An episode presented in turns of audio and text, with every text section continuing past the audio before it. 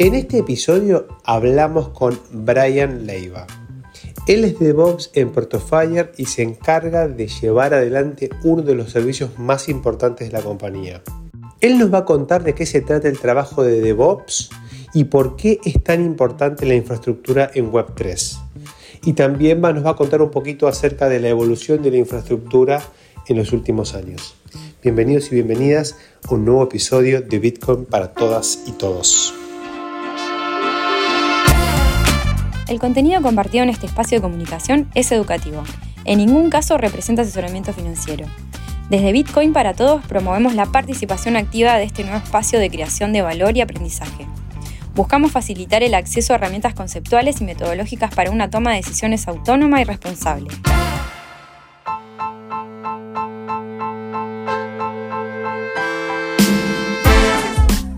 Bueno, buenas tardes, buenos días, buenas noches. Acá estamos con Brian Leiva, un compañero de, varias, de varias eh, batallas que hemos tenido. Em, acá le presento a la comunidad de Bitcoin para todos. Eh, hoy les traigo a Brian, que, que es un, son esas, esas típicas personas que eh, están totalmente desapercibidas, ¿viste? Cuando vos hablas de, de Web3, eh, hablas de, bueno, de Uniswap, hablas de, los NFTs, de proyectos eh, de lending and borrowing, stablecoins, eso está todo buenísimo, pero para que todo eso funcione, digamos, se necesitan personas que eh, hacen muchos laburos tras bambalinas, ¿no? Y hoy vamos a hablar un poquito de eso, y por eso lo traigo acá a Brian. Brian es líder en, el equipo de DevOps de, de Protofire, eh, y con él hacemos varias cositas juntos y quería, bueno, que, la gente de Bitcoin para Todos escuche de primera mano eh, lo que es ese rol, ¿no? O sea, es un rol... He traído gente eh, de infraestructura, ahora vos, me vas a contar un poquito mejor de qué va todo esto, pero he traído algún perfil de esas características, pero me parece que tu experiencia particular en todo lo que es el ecosistema de Ethereum eh, es súper interesante como para que bueno, la gente sepa que detrás, digamos, de esas aplicaciones, de las wallets y de todo lo que ven, digamos, eh, hay algo funcionando, ¿no? Eh, y cómo hacemos para que eso funcione. Así que bueno, Brian, nada, presentate primero vos rápidamente y después ya empezamos a, elaborar un poquito estas, estas cuestiones. Bueno, buenísimo. Muchas gracias, Diego, por, por invitarme. bueno, mi nombre es Brian. Yo trabajo en lo que es el área de infraestructura hace más de 10 años más o menos. Arranqué, bueno, desde abajo, eh, siendo soporte de, nivel 1, resolviendo tickets de incidentes. Y bueno, me fui moviendo por el área de infraestructura, más que nada de todo lo que era eh, enfocado con Linux, que yo ya venía con experiencia eh, mucho más tiempo, había arrancado ya cuando era, era, pibe, a los 15, 16 años, a jugar con Linux y bueno, cuando llegó el momento de trabajar no, no me costó mucho. Eh, luego, bueno, arranqué con, en el área de infra y, de infra física, ¿no? Porque en ese momento, en el año 2011, 2012, todos los servidores estaban en los data centers. Así que nada, me recorrí todos los data centers de, Buenos Aires, conozco, los conozco a todos. Y bueno, también anduve por, por otros países en otros data centers. Y bueno, y actualmente eh, sabemos que, todo está en la nube, en la, ya sea en la nube de Amazon o en la nube de Google o de Azure, eh, pero no dejan de ser data centers también. Eh, lo que bueno, la, gran ventaja para, la persona de infraestructura es que antes uno tenía que ir moviéndose de un sitio a otro para levantar los servidores, pero ahora es mucho más sencillo poder levantar uno, de un servidor de cero sin, necesidad de tener el hardware físico. Bien, acá vos, digamos, sin entrar todavía en Web3, estás contando lo que fue la evolución de los últimos años. Yo todavía recuerdo ir a clientes eh, cuando trabajaba, digamos, eh, como consultor en, Data Analytics y hablar de la nube y era como decir, no, yo depender de que los fierros estén en otro lado, ni loco, no, yo quiero mis fierritos acá. Y, digamos, si cualquier empresa mediana tenía eh, el data center, que era como un lugar refrigerado, que lo manejaba la gente de sistemas, y bueno, y era toda una, era toda como una, no sé, toda una cosa ahí, digamos, eh, eh, eh, muy, muy de nicho, ¿no? y eso yo diría que se terminó. Ahora, hubo una resistencia en su momento, ¿no? A migrar a, la nube. ¿Recordás eso vos? Sí, sí, bueno, era toda una ceremonia tener un, data center, ya sea on-site, in-house, en la oficina o en el, edificio donde uno estaba, o, bueno, o en otros data centers ya dedicados a eso. sí, yo creo que allá, por el 2015-2016 empezó a, crecer de manera exponencial el uso, el uso de cloud. Ya llegando para el 2018 ya, ya prácticamente era, era, digamos, el, estaba, abarcaba todo prácticamente, ¿no? Y, pero, pero sí hubo resistencia y creo que sí, desde mi lado también lo hubo, porque uno no confiaba, ¿no? Eh, es como que estás dejando eh, tu, servidor eh, a las manos de otro, ¿no? pero bueno, también eso. Yo me acuerdo cuando iba al data center, por ejemplo, de, de bueno, de, de Iplan, acá en Buenos Aires, y uno pasaba por los servidores y, no sé, había servidores de Star Wars, por ejemplo. Entonces podías ver todos los nombrecitos de, no sé, Chewbacca, Obi-Wan, eh, Darth Vader. Eh, era como, cada servidor era como un ser vivo, ¿no? Y me acuerdo también que había uno de, modelos, había uno que decía Pampita, Megan Fox, era, era muy divertido ver eso. Em, Mira, se me ocurre una, analogía ¿no? con esto que estás planteando vos, porque la tecnología en la nube, entiendo yo, no, no sé si originalmente, digo, pero el principal jugador grande fue Amazon. Eh, y Amazon arrancó con esto, yo creo que a inicios de los 2000, por ahí empezó con la unidad de negocio de Amazon Web Service. Y pasaron muchos años hasta el 2015, o sea, digo, no, sé cuántos, digo, pero... Y vos fijate lo que vos estás planteando, ¿no? Esto mismo que, le pasa al oyente que está del otro lado, que yo lo escucho que habla de, no, el dólar físico, tengo la plata acá abajo del colchón, la tengo en la mano, la tengo en la caja de seguridad. Y la intangibilidad de decir, no, no, tengo 0,15 Bitcoin, tengo un Ethereum, tengo tanto ADA, y es como que le cuesta mucho, ¿no? O sea, pasar, digamos. Y, es lo mismo que te pasó a vos, un, tipo de, tecnología, ¿no? Eh, en su momento con, eh, con, digamos, la tecnología en la nube. Y hoy, parado poquitos años después, no mucho, estamos hablando de 4 o 5 años más, digamos, pues ves como una locura tener todos los, fierros ahí, digamos, ¿no? Me imagino que te pasa eso. No, no, tal cual. Además, eh, fueron, en, digamos, en, pocos años. Yo creo que en, un lapso de 10 años hubo todo este cambio, ¿no? Y, eso también puede pasar con el dinero, con, bueno, con los, con los autos, ¿no? Que a poco también van quitando los, los motores a combustión y van reemplazando por los motores eléctricos. Eh, pero, pero sí, yo creo que también la desaparición de los servidores físicos también va de la mano con automatización, porque mm,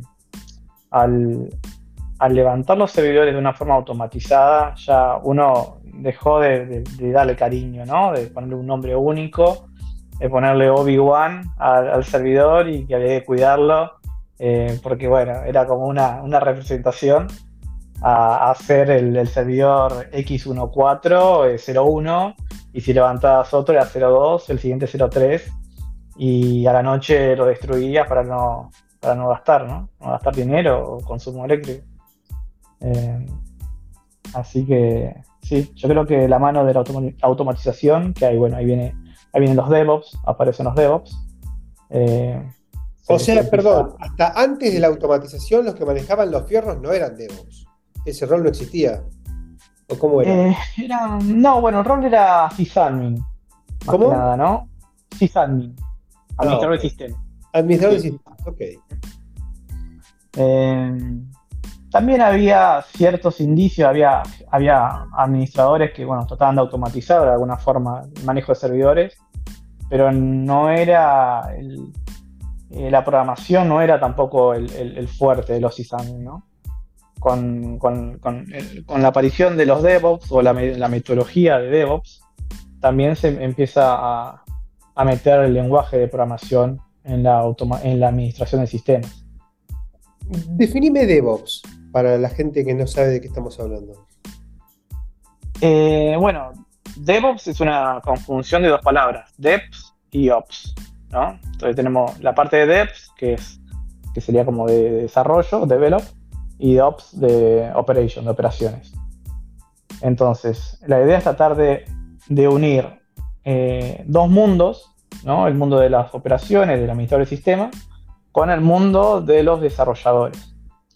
Entonces el DevOps hace como, es como un enganche entre estos dos mundos, ayudando tanto en la automatización de servidores como en el, aprovisionamiento de nuevos y deploy de aplicaciones, ¿no? Cuando uno, cuando un desarrollador quería lanzar una nueva aplicación, era también era todo una ceremonia lanzar una aplicación a producción. Entonces, eh, el DevOps lo que hace acá es tratar de automatizar eh, todo lo posible para que haya la mínima cantidad de fallas, ¿no? Cuando se quiere lanzar una aplicación. Y ahora, bueno, en el mundo actual todo el tiempo se están lanzando nuevas versiones y los sistemas siguen funcionando. Pero hace 10 años atrás no, no era así, ¿no? Era como, bueno, esta semana vamos a lanzar una aplicación, hay que parar todos los sistemas o una parte y hacer una ceremonia, prender una vela, rezar en, la religión que uno cree y bueno, y deployar, ¿no? La nueva versión. Y, bueno, y ahora vamos un poquito más a, Web3, ¿no? Entonces, ¿cómo es el rol de este, este DevOps, este, este, este rol que integra, digamos, desarrollo, código con, la infraestructura o las operaciones, por llamarlo así? ¿Qué rol en Web3, digamos? Porque también Web3 es más nuevo, por lo, lo tanto es como un retroceso, me imagino, algunas cosas. Como que en Web 2 hay cosas que funcionan de una manera que acá como que damos algunos pasos para atrás, ¿no? Eh, digamos, contanos un poquito, digamos, qué, es lo, qué es el DevOps en el mundo de, las criptomonedas, ¿no? de, las plataformas descentralizadas. Bueno, cuando yo pasé, eh, bueno, actualmente estoy trabajando en, Proto, ProtoFire hace más de dos años. Eh, yo ya me había metido de a poco al mundo de las cripto, de las blockchain, pero como usuario más que nada. O bueno, tratando de estudiar alguna tecnología cuando empecé a trabajar eh, como DevOps, digamos, en, Web3, eh, ahí empecé a notar un, par de diferencias, ¿no?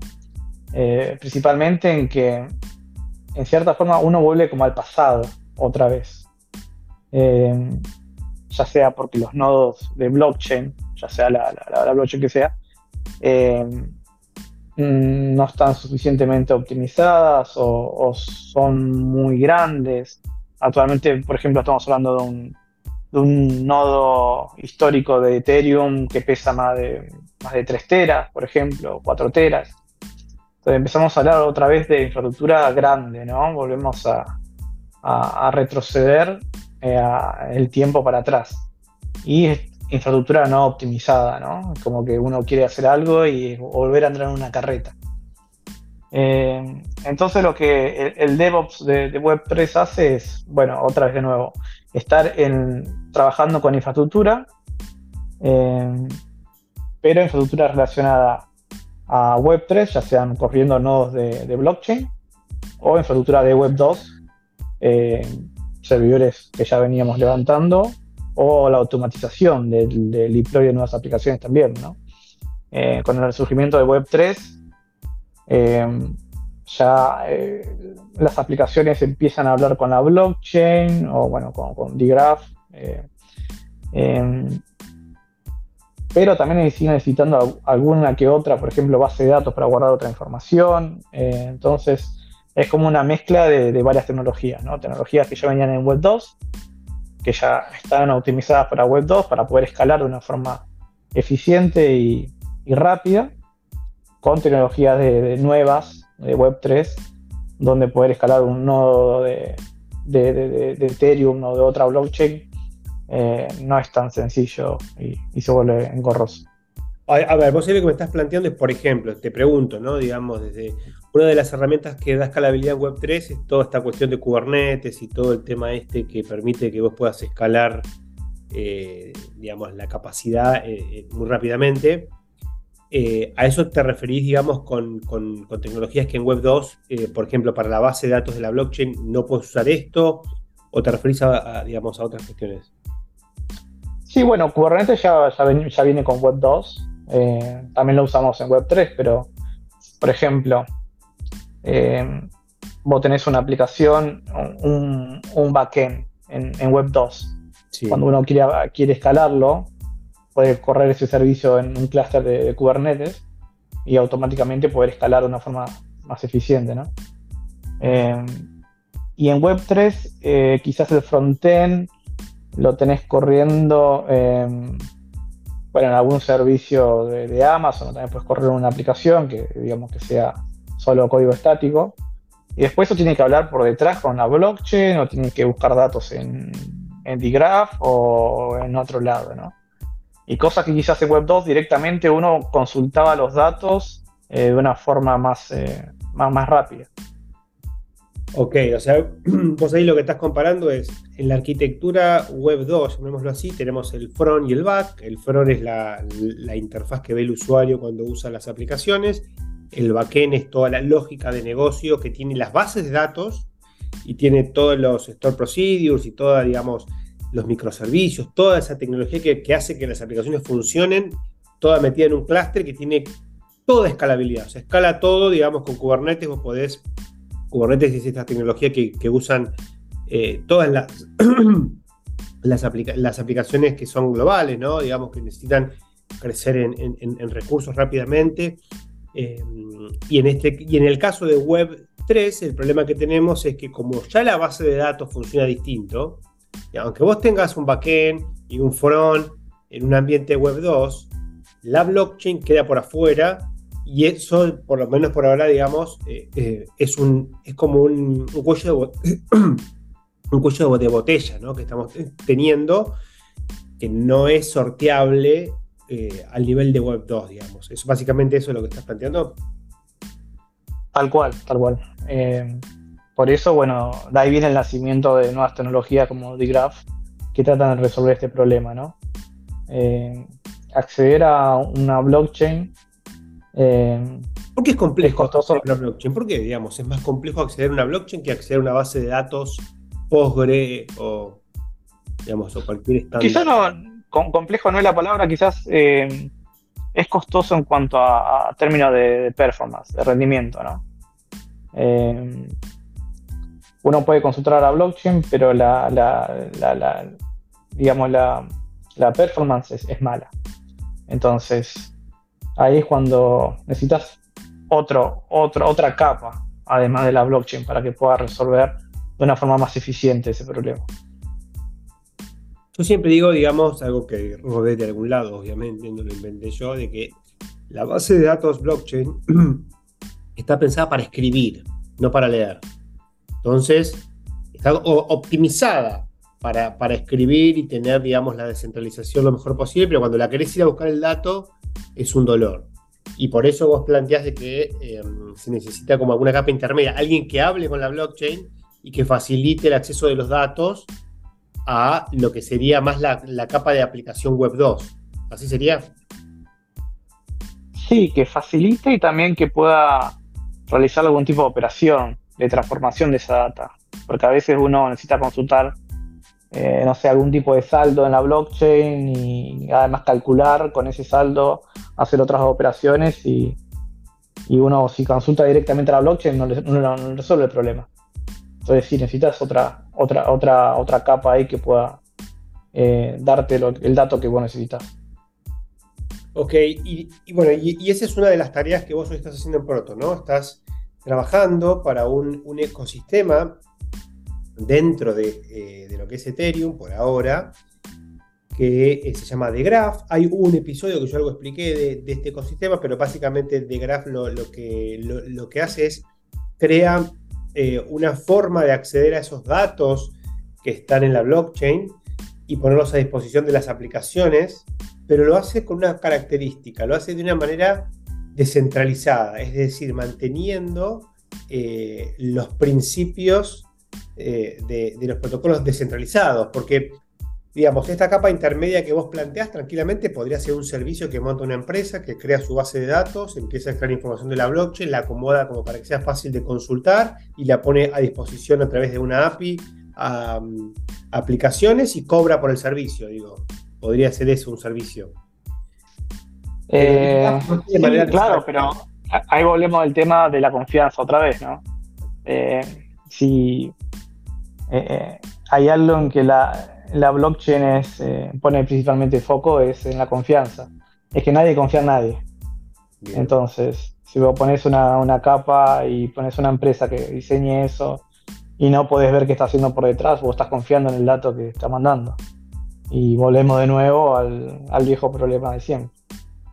Ok, pues volvemos al, problema de la confianza, al problema de los hackeos.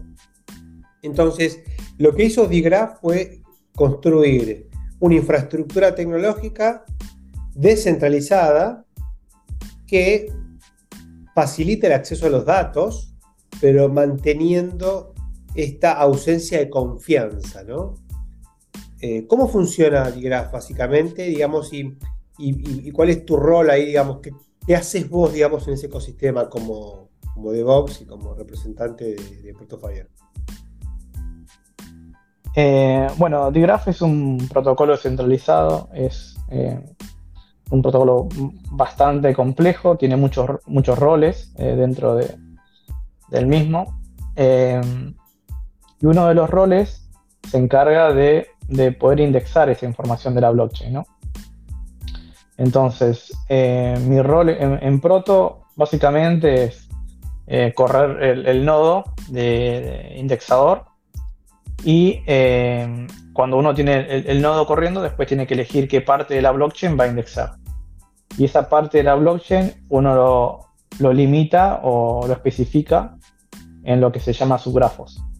Entonces tenés un desarrollador de subgrafos que dice, bueno, yo quiero eh, leer este contrato y de este contrato quiero sacar este, esta, información y a esa información aplicarle ciertas, eh, ciertas transformaciones de datos. Entonces después cuando yo voy eh, como aplicación, ¿no? O como, como, usuario, quiero obtener esa, esa información, voy al indexador y consulto la información que yo necesito que está indexando ese subgrafo en particular. O sea, eh, vos estás entre la blockchain y la aplicación, un servicio intermedio. ¿Correcto? Así es. Ahora, digamos, entonces tienen que confiar en vos. Bueno, acá eh, en el protocolo existe algo que se llama Proof of Indexing, que lo que, lo que eh, trata de verificar es que la información que vos estás indexando de la blockchain sea eh, verificable, ¿no? sea correcta.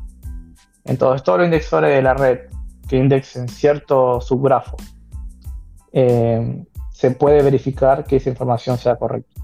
Además, eh, si uno indexa los datos de una forma errónea o malintencionada y quiere obtener la recompensa, los rewards por indexar esos datos, eh, el mismo protocolo, bueno, se abre un caso de análisis y te pueden eh, quitar eh, los tokens de tu indexador, ¿no? Cuando sos parte de, la red pública.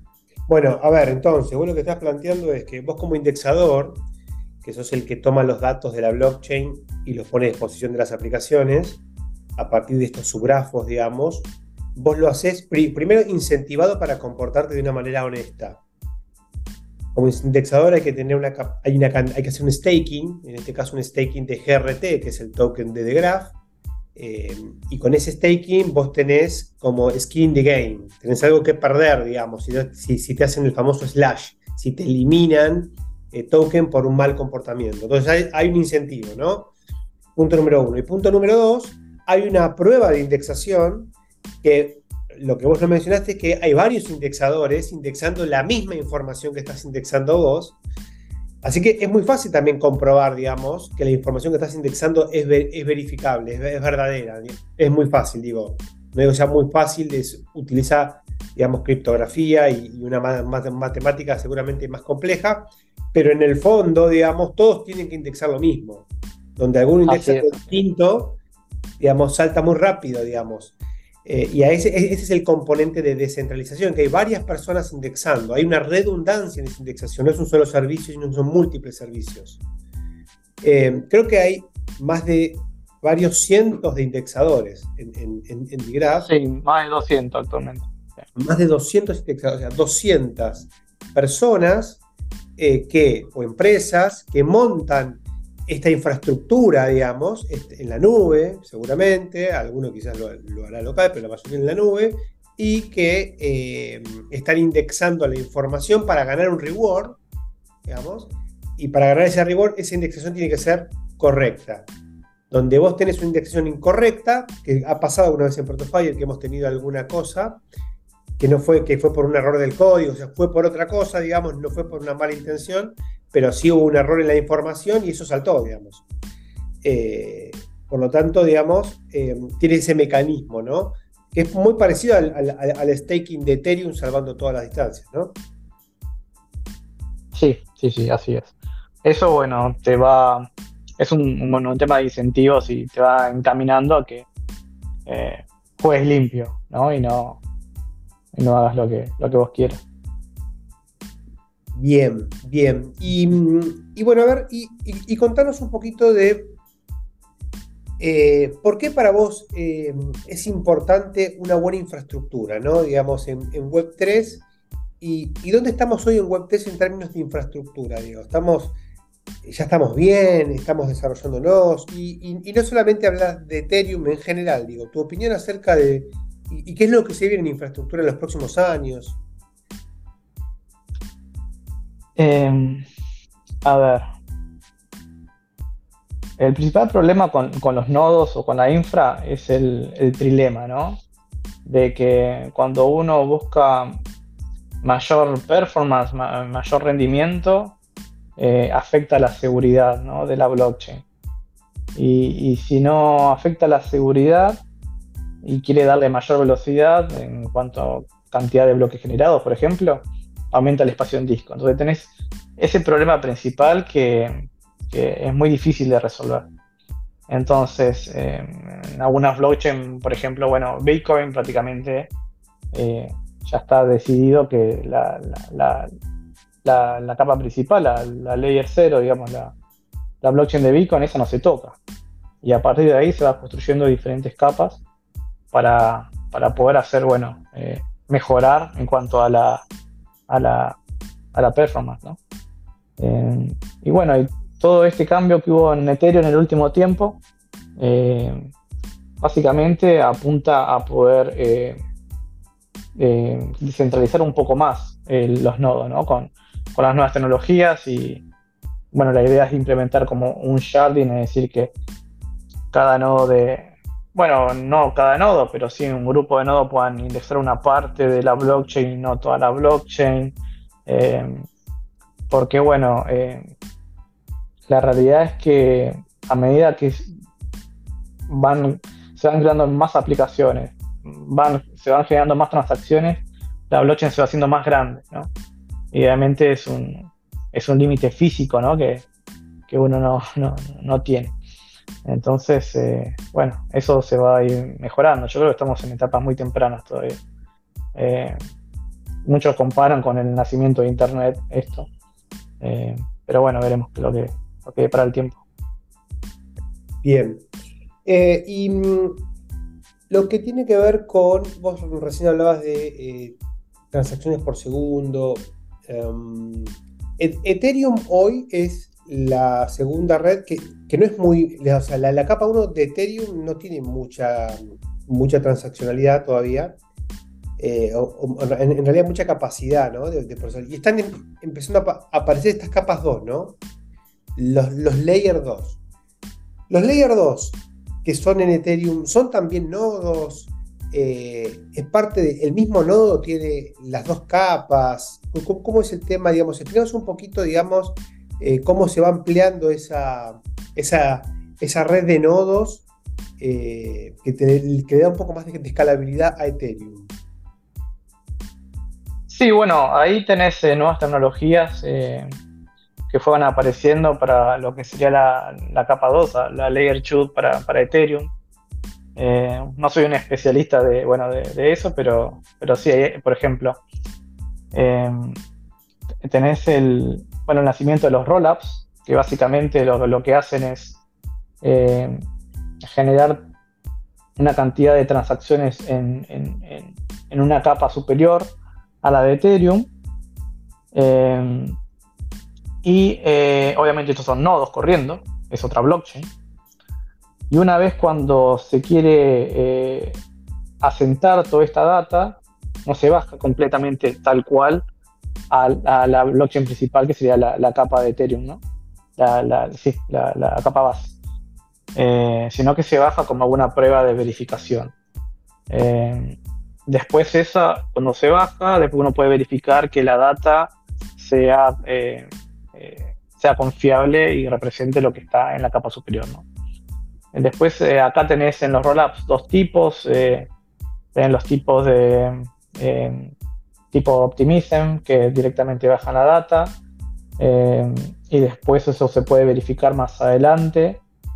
Eh, y después tenés los otros tipos que son de eh, tipo eh, de prueba de conocimiento cero, es Zero Proof Knowledge.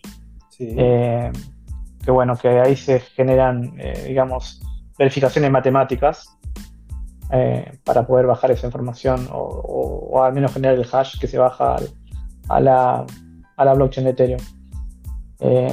Esto también ayuda en cierta forma a, la descentralización porque no estás bajando, no estás usando la red principal, eh, la capa base. No estás trabajando en otra, en otra capa y después bajas esa, esa verificación, ¿no?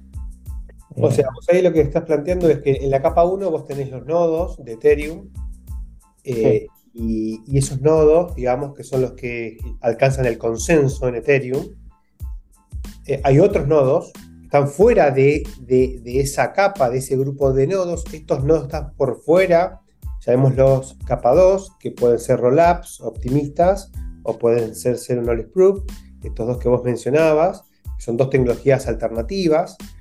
Eh, generan ambos información que, eh, que, después es tomada por la capa 1, es tomada por la capa 1 y que eh, en ambos casos hay mecanismos de seguridad eh, de no confianza que permiten quedarme tranquilo que la información que está en la capa 1, que proviene de estos nodos, es correcta, digamos, aunque estos nodos estén fuera de la capa de consenso. Una cosa así es. Sí, sí. Bueno, esto suena muy complejo igual, ¿no? Esto yo, creo que la, gente se agarra la cabeza y dice, esto es de quilombo. Eh, pero bueno, nada, esto es el mundo blockchain, ¿no? Y a mí lo que me... ¿Por qué me parece importante tener este, esta conversación? ¿no? Que no es el tema quizás más atractivo para cualquier persona, pero es importante entender, porque si no parecería ser que todo es espuma, ¿viste? Como, como, o sea, que todo es eh, obra, eh, eh, digamos, de, la adopción de mercado, de simplemente de una cuestión de, de, de, pumpamentals o de market, beer market, bull market, y en realidad digamos, acá estamos hablando de algo sin lo, sin lo cual todo el resto no funciona, ¿no? Y lo importante que es este laburo, digamos, eh, y que de alguna manera sea visibilizado, ¿no? Para entender de que, che, digamos, cuando uno compra Bitcoin, cuando uno compra Ethereum, cuando uno compra Cardano, Polkadot, lo, lo que fuese, eh, detrás de esa moneda está toda esta arquitectura, toda esta infraestructura que son fierros en Amazon o, o también equipos propios, ¿no? Cardano, por ejemplo, hay mucha gente que tiene equipos propios, que es como una cuestión de valor también. En Amazon o en data center, ¿no? Digamos. Eh. En data centers, exactamente. Que son, ¿Qué es un data center? Es un edificio, una oficina gigante que tiene un montón de servidores. Eh, y ahí sí están los Obi-Wan y están todas estas cosas que vos mencionabas. Pero que bueno, para vos, digamos, vos estás trabajando con un data center de, eh, que está en, no sé, en Florida, otro que está en Europa y otro que está eh, no sé, acá en zona, en Latinoamérica para tener una buena latencia en diferentes lugares del mundo, ¿no? Eh, y, para vos es lo mismo. Pero de, detrás están esos fierros. Y después de los fierros están los softwares, que son los que hacen, que son los Linux, ¿no? O sea, ¿cuál es el Linux de Ethereum? Ethereum tiene su propio Linux. El Linux es el sistema operativo de, eh, de los servidores, también de las notebooks, de algunas notebooks o computadoras. Eh, ¿Cuál sería el sistema operativo para, para, Ethereum? Como para ir cerrando, digamos, que ahora me, entró esa duda a mí, ¿no?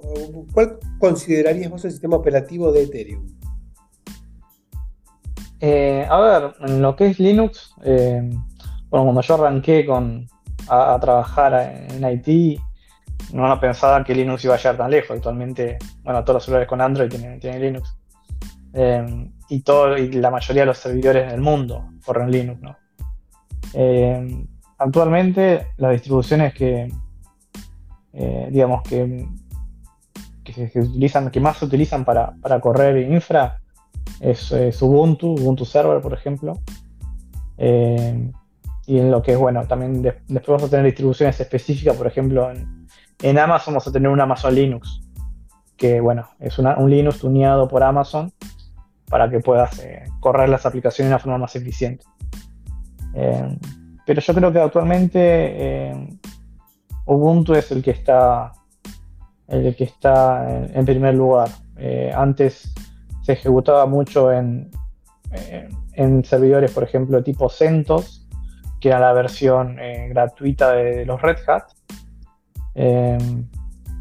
Pero bueno, después CentOS cambió la metodología de utilización, pasó a ser eh, tipo running release, todo el tiempo actualizándose. Eh, y ahora, si no me equivoco, es Fedora el que lo reemplazó. Pero lo que te da Ubuntu es una, eh, un soporte de, larga duración, ¿no? Los LTS, que si no me equivoco, duran cuatro años o más de soporte. O sea, los LT son las condiciones, son como el licenciamiento, ¿no? Es esta estás implementando, no me van a dejar a pata en seis meses, digamos, básicamente. Tal cual, tal cual. Sí, si no me equivoco, en, Ubuntu te dan cuatro años y después cuatro años más actualización de seguridad. Me parece que es ocho años en total. Ok, ya pues hasta ocho años sabes que tu equipo no le haces el upgrade y funciona, más o menos. No está sin soporte, puede funcionar más tiempo igual, pero si no te mm. quedas esto es muy común, muy ¿no? Que los sistemas se queden sin soporte, significa que el desarrollador del software deja de generar upgrades, deja de tener en cuenta incompatibilidades que puede pasar, deja de, porque como vivimos hoy en un mundo de eh, interoperatividad, cuando se implementa un nuevo software tiene que tener en cuenta que sea compatible con otro software, que sea compatible con esto, con aquello, con los protocolos. Bueno, todo eso, después de un tiempo, en, la medida que supongamos que vos tenés como fabricante de software una versión cada seis meses, en cuatro años tenés ocho versiones funcionando que tenés que tener en cuenta a la hora de cambios en diferentes cuestiones para que esas versiones funcionen, para, poner los parches y toda la historia que hace que todo eso funcione, ¿no? Eh, así que es bastante razonable. Y última pregunta, Brian. Eh, a los DevOps eh, o gerentes de sistemas, gentes de sistemas más de fierros, que nos esté escuchando, que tenga ganas de meterse en el mundo web 3, ¿qué, le sugerirías vos que haga? Como para empezar a dar sus primeros pasos. Eh, de levantar nodos, decís vos. Eh, de querer trabajar en el mundo web 3. ¿Qué le dirías que haga? estudie algo, que se meta en alguna página, que empiece con algún fierro en casa, que levante un nodo.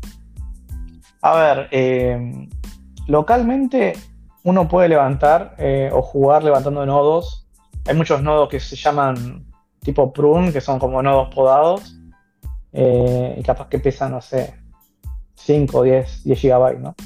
Entonces uno puede jugar con eso localmente. Eh, después cuando uno ya quiere levantar algo que sea más, más productivo, ahí bueno, puede, puede elegir algún tipo de, nube, como, como Amazon, o también puede levantar los servidores en un data center, que es, más barato, ¿no?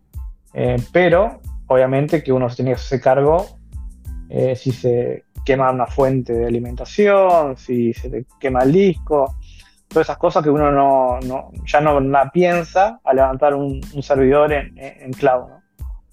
Eh, pero sí, en un data center por lo general suele ser más barato, pero uno tiene que tener en mente otras variables y capaz que lo que te ahorras de dinero no te lo ahorras en tiempo.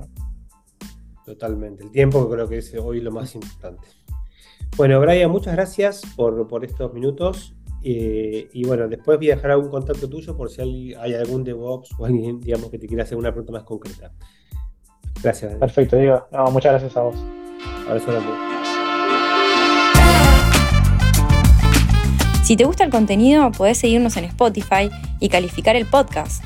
También puedes compartir tus episodios favoritos en las redes. Seguinos en Instagram como bitcoin-para-todos- Además puedes encontrar los links de Twitter y del grupo de Telegram en la descripción de este episodio. Nos vemos en el próximo.